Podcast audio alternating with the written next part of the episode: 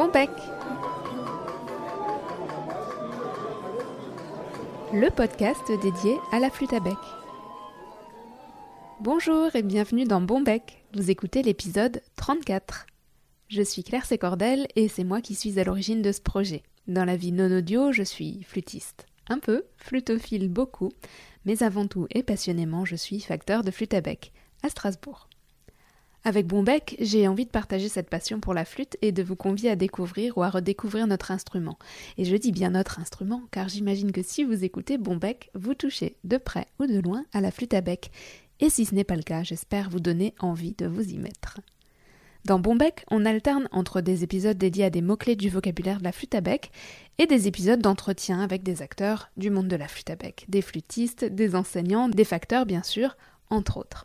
Et à chaque fois, je vous propose aussi dans les notes de l'épisode un ensemble de ressources en lien avec l'invité ou avec le thème du jour.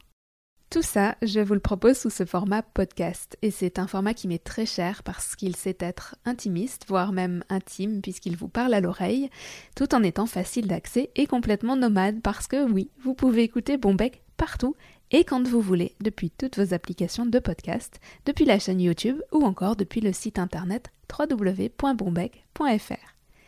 Et si vous vous demandez pourquoi Bombec, je vous dirai que rien ne vaut un bon bec à sa flûte pour pouvoir en jouer, je vous dirai qu'il faudra parfois avoir bon bec pour faire face aux clichés, et je vous dirai enfin que j'aimerais que ce podcast vous soit aussi agréable qu'un bon bec, un petit bonbon, et que vous le dégustiez sans modération.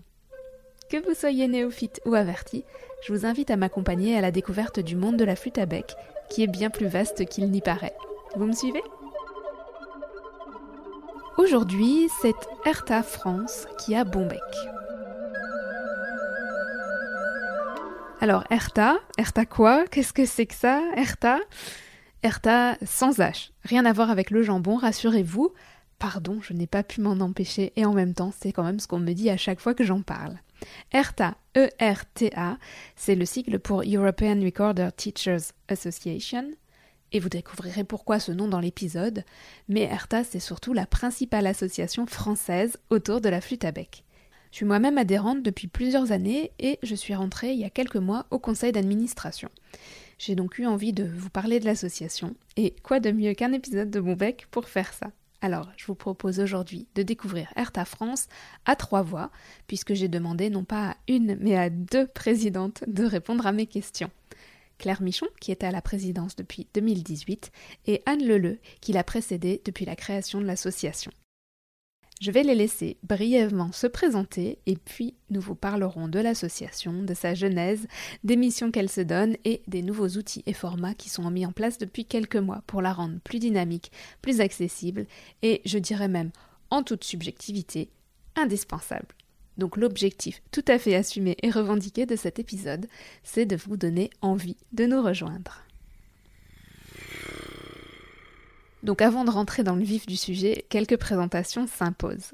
Vous connaissez peut-être déjà Claire Michon, ou vous saurez tout sur elle en allant écouter l'épisode 26 de Bombec que j'avais enregistré avec elle. Mais je la laisse se représenter en quelques mots. Oui, alors je, vais me présenter juste euh, en, quelques mots. Je suis euh, flûtiste avec et j'enseigne cet instrument depuis fort longtemps.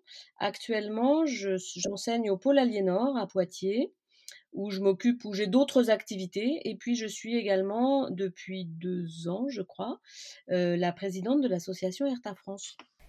Et j'ai demandé à Anne Leleu, que l'on n'avait pas encore eu sur le podcast, de se présenter aussi et de nous parler un petit peu de ce qui l'avait amené à la flûte et de son parcours.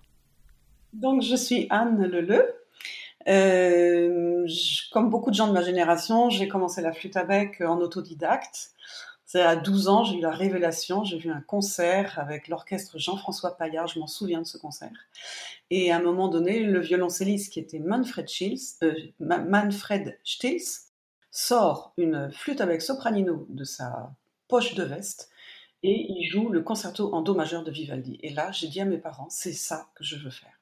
Donc évidemment, c'était en 70, 70. Donc pas de classe de flûte avec, pas de prof, on connaissait pas cet instrument-là. Et comme ma mère était prof de collège, elle était dans le mouvement de, résurgence de la flûte à bec euh, avec les méthodes actives. Et du coup, elle m'a acheté une flûte à bec en plastique et une méthode, méthode MEUC, M-O-E-C-X, il me semble, un truc dans ce goût-là. Et j'ai appris la flûte à bec toute seule. Voilà.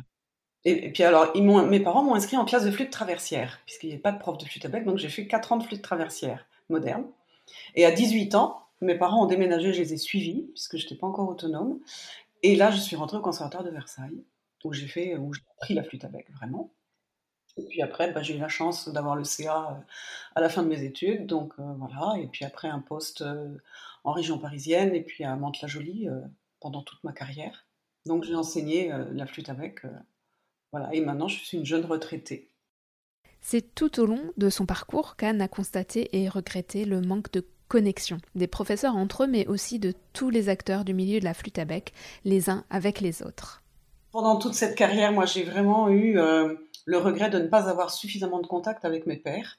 Et tout, au long de ces années, euh, j'avais qu'une envie. Alors là, j'avais qu'une envie, c'était d'avoir une association active qui fasse que les flûtistes avec se rencontrent. Ça, c'était vraiment euh, un manque important pour moi. Et euh, il y avait eu la FFB du temps de mes études et au tout début de ma carrière, mais qui n'a pas perduré. Et donc, euh, entre les deux, on a eu euh, l'initiative de Pierre Gainsbourg de faire une liste de diffusion des informations, des concerts, des stages. Donc ça, c'était très précieux. C'était une base vraiment organisée et solide, mais qui ne reposait que sur un seul homme. Petite précision, cette liste de diffusion, créé et géré par Pierre Gainsbourg pendant 15 ans, s'appelait Assofabec. Peut-être que vous y étiez déjà inscrit. Et je laisse Anne continuer, mais on reparlera de Assofabec. Alors, Assofabec induisait les gens en erreur parce que c'était un nom qui laissait penser que c'était une association. Mais en fait, c'était pas une association. C'était en fait la mission, enfin la mission que Pierre s'était donnée. Donc, euh, il centralisait toutes les informations, il les redonnait. Il avait une Mais si jamais, par exemple, il avait un accident de voiture et qu'il ne pouvait plus s'en occuper, eh ben, personne ne pouvait le faire à sa place. Donc, euh, je le rencontre et je lui dis, tu sais, il faudrait qu'on fasse une association, ce serait quand même bien. Il y avait eu un essai, je me souviens d'un essai où on avait eu une réunion euh, au Conservatoire supérieur de Paris, il y avait Claire Michon qui était là. Bon, il y avait un certain nombre de profs, euh, il y avait Michel Tellier, il y avait, bon, enfin, bon, il y avait du monde, on était 80, je crois. Et on a failli monter une association et ça ne s'est pas fait. Je pense que ça ne s'est pas fait parce que il y avait une petite, euh, petite euh, divergence d'objectifs entre les profs de collège qui utilisaient la flûte à bec et les profs de flûte à bec en conservatoire. Et à, cette époque-là, la flûte à bec était encore très enseignée au collège, ou était utilisée dans l'enseignement de la musique générale du collège, parfois bien et parfois pas bien du tout, enfin parce que bah, les profs n'étaient pas formés, quoi. Et donc après, moi, c'est en 2008, ce qui s'est passé en 2008, et ça a été un élément déclencheur pour pouvoir monter ERTA. En 2008, euh, l'utilisation de la flûte à bec dans les collèges a été interdit. C'est incroyable ce qui s'est passé, c'est que des profs qui se démenaient depuis des années pour faire des trucs intéressants, du jour au lendemain, on leur a dit, ben maintenant, vous n'avez plus le droit d'enseigner la flûte à bec. C'est fou. Dans le, qui n'est pas de liberté pédagogique, qui n'est pas plus de liberté pédagogique. Ceux qui enseignaient bien la flûte à bec auraient pu continuer, puis ceux qui n'étaient pas formés auraient pu faire autre chose. Mais bon, non, c'est pas. Bon, ça c'est un autre, un autre problème. Et donc, je pense que cette, cette décision en 2008 de supprimer l'utilisation de la flûte à bec au collège a permis la création d'une ERTA France que moi je souhaitais depuis des années. Et puis donc j'ai rassemblé, on était neuf quand on a créé l'association. Euh, à 9, on a monté ça, et puis assez, assez rapidement, on a été 80. Et depuis, l'association a fait du chemin. Pour la présentation d'ERTA aujourd'hui, voici ce que nous dit Claire Michon. Alors, ERTA France, ERTA c'est pour European Recorder Teacher Association France. Euh, c'est une association qui a plus de 10 ans maintenant et qui, euh, qui est née sous l'impulsion d'un certain nombre de flûtistes, dont Anne Leleu, euh, pour rassembler d'abord les enseignants de notre instrument. Euh, et comme à l'époque il existait une association ERTA internationale, euh, l'association s'est inscrite tout de suite sous cette ombrelle, on va dire, d'ERTA.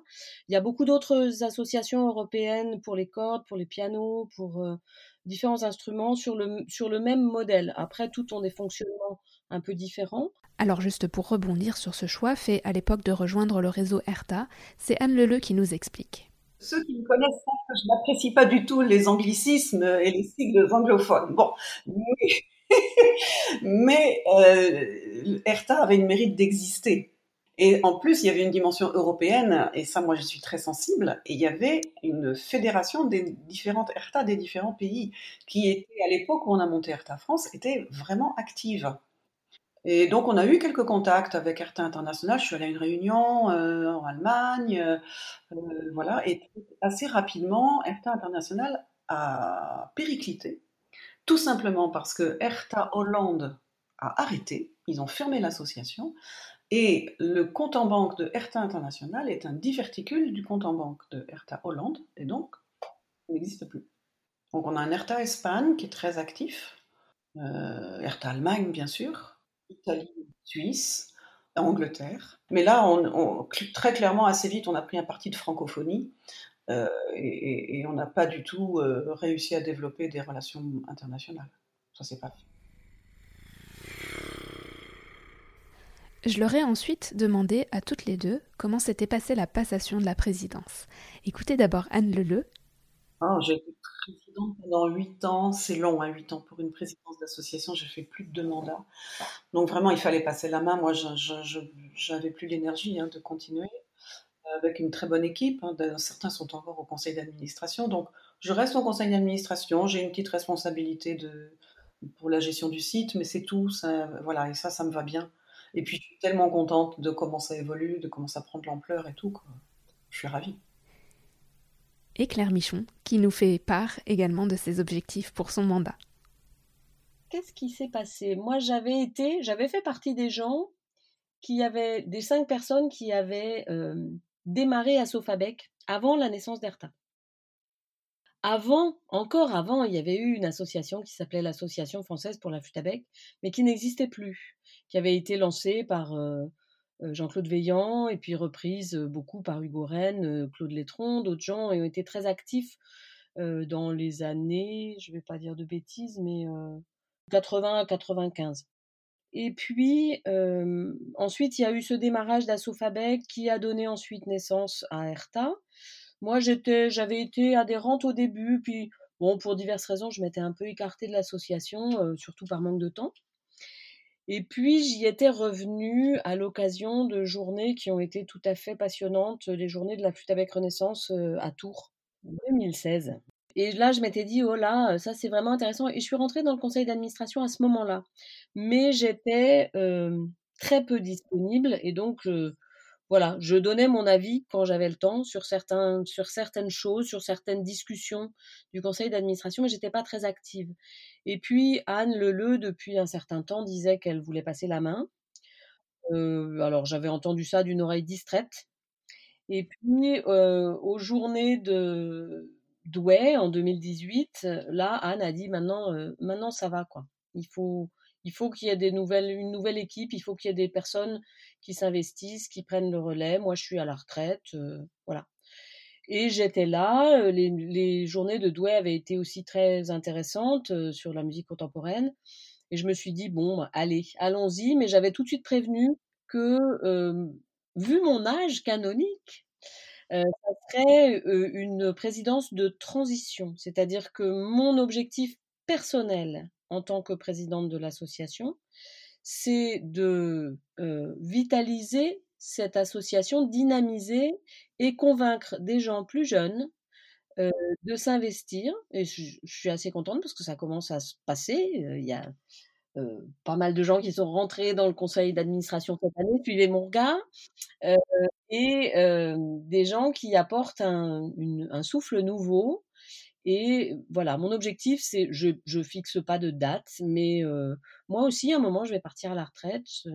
et je pense qu'il faut que cette association soit prise en main par des gens plus jeunes, d'ici quelques années. Voilà, donc mon mandat de... Voilà comment je vois mon mandat de présidente. ERTA est donc une association de professeurs de flûte pour les professeurs de flûte, mais pas que. Voici ce que nous dit encore Anne Leleu, on a organisé des, congrès, donc euh, On essayait de faire quelque chose tourné vers le public tous les deux ans, donc des rencontres nationales de flûte. Et parfois, on a des réunions avec seulement les professeurs. Et ça, on en a relativement peu eu. Et en fait, elle se développe maintenant avec euh, les, webinaires, les, réunions Internet que nous organisons maintenant. Et l'ouverture vers un public plus large est en marche. Je vous laisse écouter Claire Michon au sujet des adhérents d'ERTA. Tout d'abord, l'association euh, visait à rassembler des professionnels, d'abord des enseignants, et puis aussi des interprètes, parce que dans notre pays, mais comme partout ailleurs, euh, la plupart des interprètes sont enseignants et tous les enseignants sont interprètes.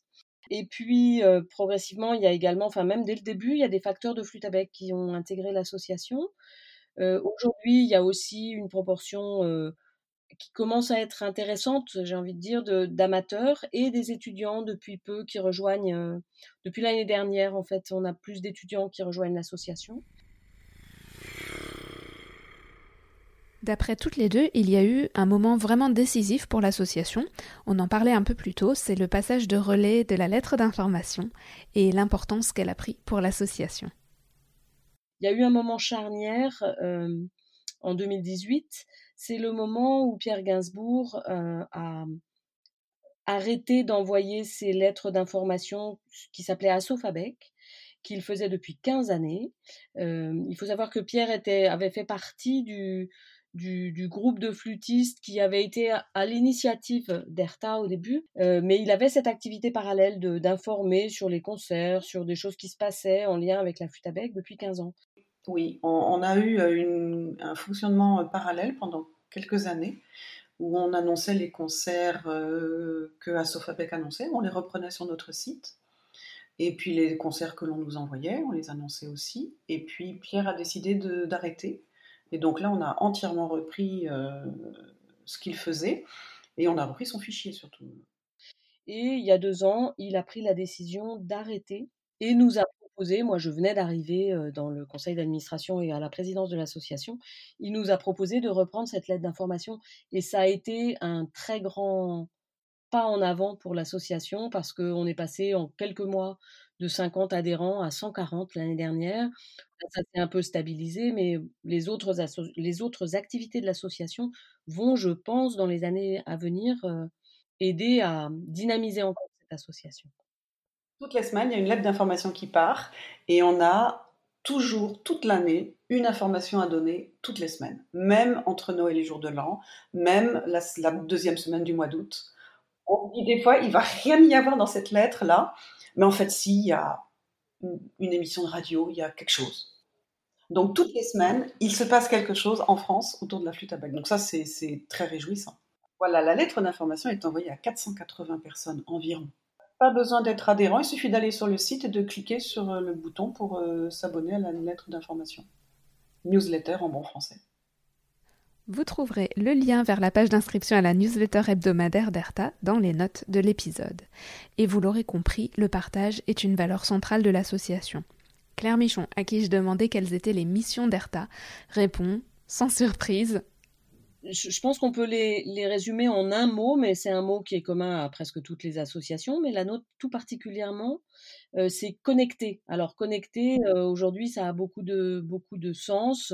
On pense tout de suite au digital, on pense tout de suite aux réseaux sociaux, on pense tout de suite... Euh, mais l'idée que j'ai de cette connexion, c'est d'abord la connexion des, êtres humains, quels que soient les moyens qu'on utilise, et puis des, des, des gens qui sont intéressés, passionnés par cet instrument. Donc les missions que se fixe l'association, c'est de stimuler les échanges, tout d'abord entre professionnels, mais aussi euh, en direction des amateurs. Donc des échanges pédagogiques euh, euh, de tous ordres. il y a eu des, journées organisées régulièrement. On, songe à en remettre en place prochainement quand il sera à nouveau possible de se rassembler en présentiel, comme on dit, et assez nombreux. une deuxième déclinaison de cette connexion, c'est l'information. Donc, on vient de parler de la, de la lettre d'information hebdomadaire. mais il y a aussi sur le site pas mal d'informations sur des concerts, des CD qui sortent. Donc le, le, site est un élément, un outil très important de l'association pour cette information et il est d'ailleurs beaucoup visité. Et le tout, évidemment, c'est pour faire rayonner cet instrument nationalement auprès de divers publics. Voilà, ça c'est les principales missions que l'association s'est fixées. Connecter, partager, informer, faire rayonner la flûte à bec, ce sont aussi les objectifs de Bombec. Mais alors que Bombec est une initiative individuelle, Erta œuvre vraiment collectivement. Vous allez me dire c'est logique puisque c'est un peu le but d'une association, mais ça m'enchante particulièrement. Et ce qui me plaît beaucoup dans ce travail collectif, ce sont les interactions, les débats d'idées, les compétences complémentaires qui sont partagées. Et cette construction collective, elle est partagée avec les adhérents, elle est partagée avec le grand public par divers canaux. Tout d'abord, il y a le site internet que je vous invite à aller visiter, vous trouverez le lien dans les notes de l'épisode. Site internet qui propose énormément de ressources en accès libre, donc pour tout le monde, mais également un nombre important de ressources pédagogiques qui sont cette fois réservées aux adhérents. Depuis 2018, on a fait un, on a démarrer un travail pour les adhérents, donc ça n'est pas ouvert au grand public, euh, de pages d'échange sur la pédagogie avec des ressources qui sont mises en ligne. Donc ça, ça a été, euh, euh, c'est un chantier qui est encore en cours, mais qui permet aux, adhérents d'avoir accès à des documents sur des répertoires, à des documents sur des, pièces contemporaines, en fait, qui sont donc des, espèces de petits descriptifs des pièces qui permettent de les classer de, par niveau, de voir aussi quels, quels aspects de la, du répertoire contemporain elles permettent d'aborder, quelles difficultés, comment les aborder. Et donc ça, c'est un, c'est un chantier en cours et qui me tient beaucoup à cœur parce que je pense que les, enseignants ont beaucoup de choses dans leur placard, ont beaucoup de choses à partager, et que, alors voilà, connecter, partager. Euh, et, que, ça, c'est vraiment quelque chose euh, que j'aimerais voir, euh, sinon aboutir, au moins progresser peut-être un peu plus vite dans les années qui viennent.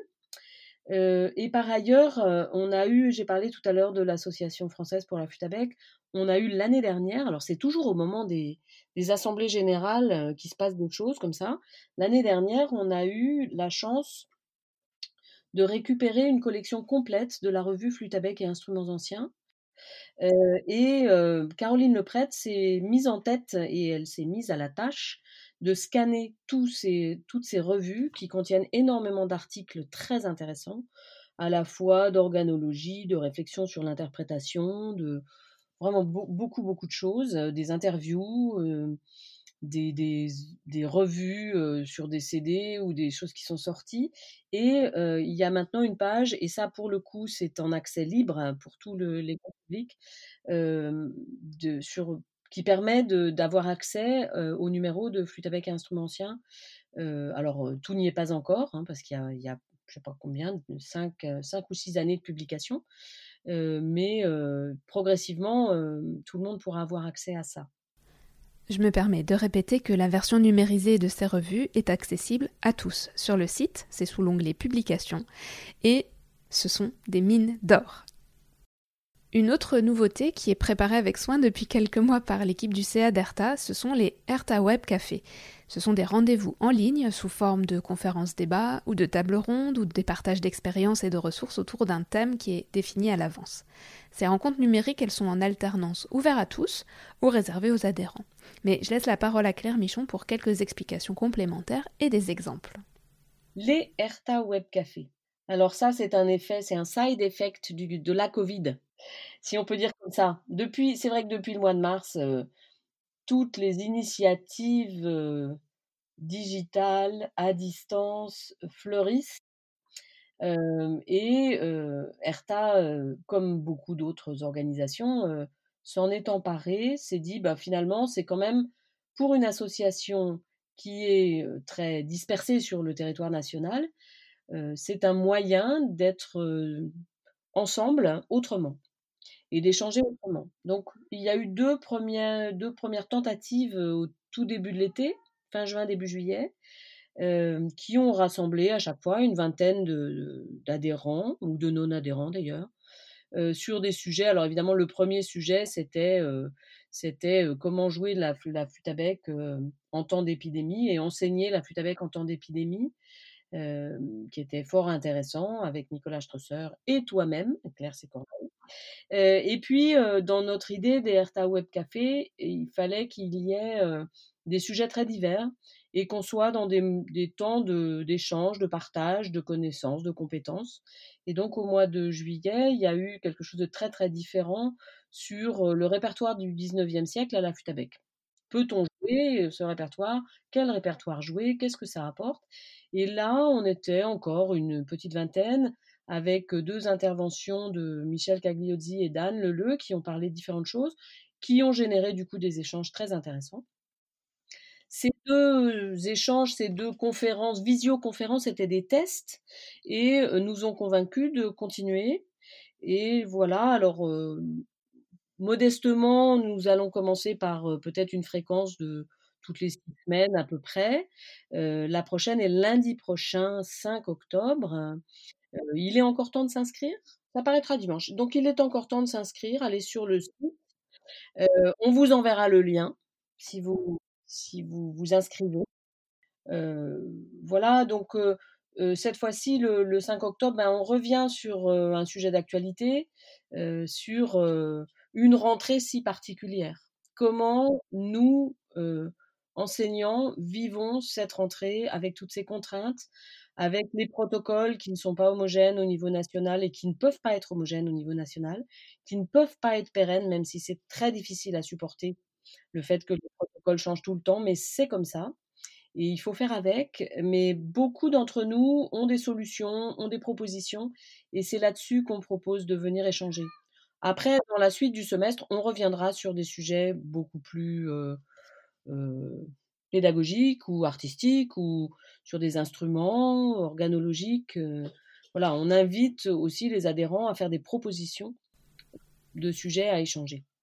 Il est donc encore temps d'être au rendez-vous demain lundi, si vous écoutez l'épisode en ce dimanche de publication bien sûr.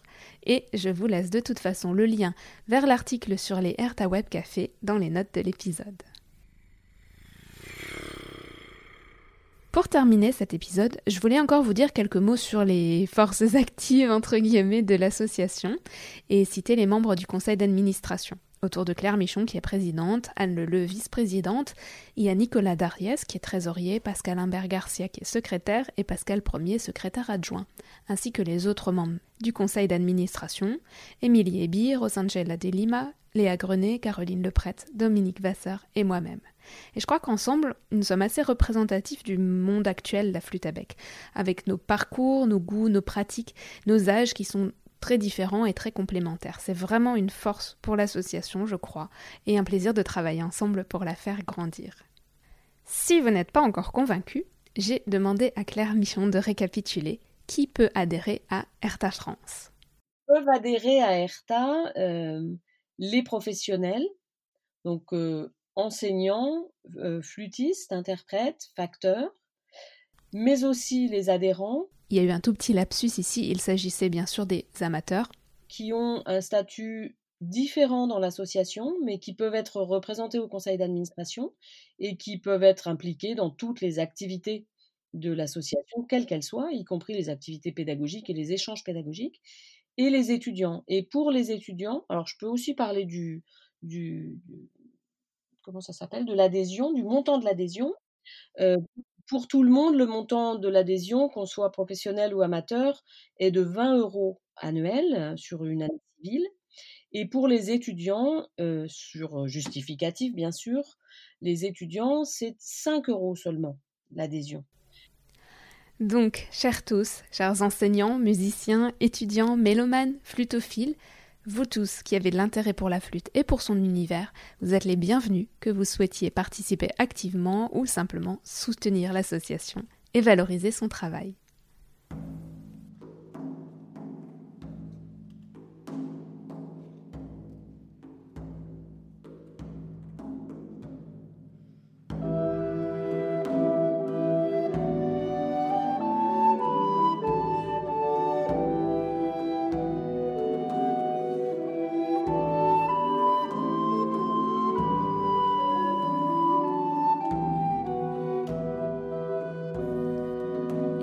Cet épisode qui donnait la parole cette fois à une association par la voix de trois de ses membres parce que la mienne compte pour une. Je crois sincèrement qu'on est toujours gagnant à travailler ensemble pour des objectifs communs, pour des objectifs qui ont de l'importance pour nous, qu'on est toujours gagnant à faire partie d'un groupe, d'un réseau, d'autant plus que beaucoup d'entre nous sont isolés géographiquement ou se sentent isolés dans leur enseignement ou dans leur pratique. C'est quelque chose qu'on ne fait probablement pas assez, je crois, dans le monde de la flûte à bec, que de se rassembler. D'ailleurs, Anne Leleu me disait dans la conversation, pendant qu'on enregistrait ces petites interventions, qu'elle aurait aimé pouvoir recenser tous les professeurs de flûte à bec de France, car il n'existe aucune statistique, aucun chiffre officiel à ce sujet, ce qui est presque inimaginable aujourd'hui. On ne sait donc pas à combien de personnes estimer le monde français de la flûte à bec. Bon, tout laisse à penser qu'il est bien plus vaste qu'il n'y paraît, n'est-ce pas? Vous pouvez écouter Bombec sur vos applications de podcast, sur le site www.bombec.fr et aussi sur YouTube. Laissez-moi, si vous voulez bien, des notes, les meilleures notes bien sûr, et des commentaires partout où vous pouvez pour m'aider à rendre le podcast plus visible. Vous savez aussi que vous pouvez me contacter par le formulaire du site, par mail à podcast.bombec.fr ou par les réseaux sociaux et je serai très heureuse d'échanger avec vous. N'hésitez pas non plus à partager cet épisode avec votre entourage flûtistique. Vous êtes de plus en plus nombreux à écouter, à partager et à me contacter. Et ça, c'est vraiment une très belle récompense pour mon travail. Et avant de vous saluer, je me permets quelques secondes d'autres promotions pour la nouvelle formule de ma newsletter qui s'appelle 3 minutes pour la flûte et qui, comme son nom l'indique, vous proposera en 3 minutes de lecture, un jeudi sur deux, de retrouver des infos, des anecdotes et des astuces sur la flûte à bec. Je vous mets le lien d'inscription dans les notes ou alors vous le retrouvez sur mon site www.clairsecordel.fr. Je vous remercie pour votre écoute. Je vous dis bon bec et à très vite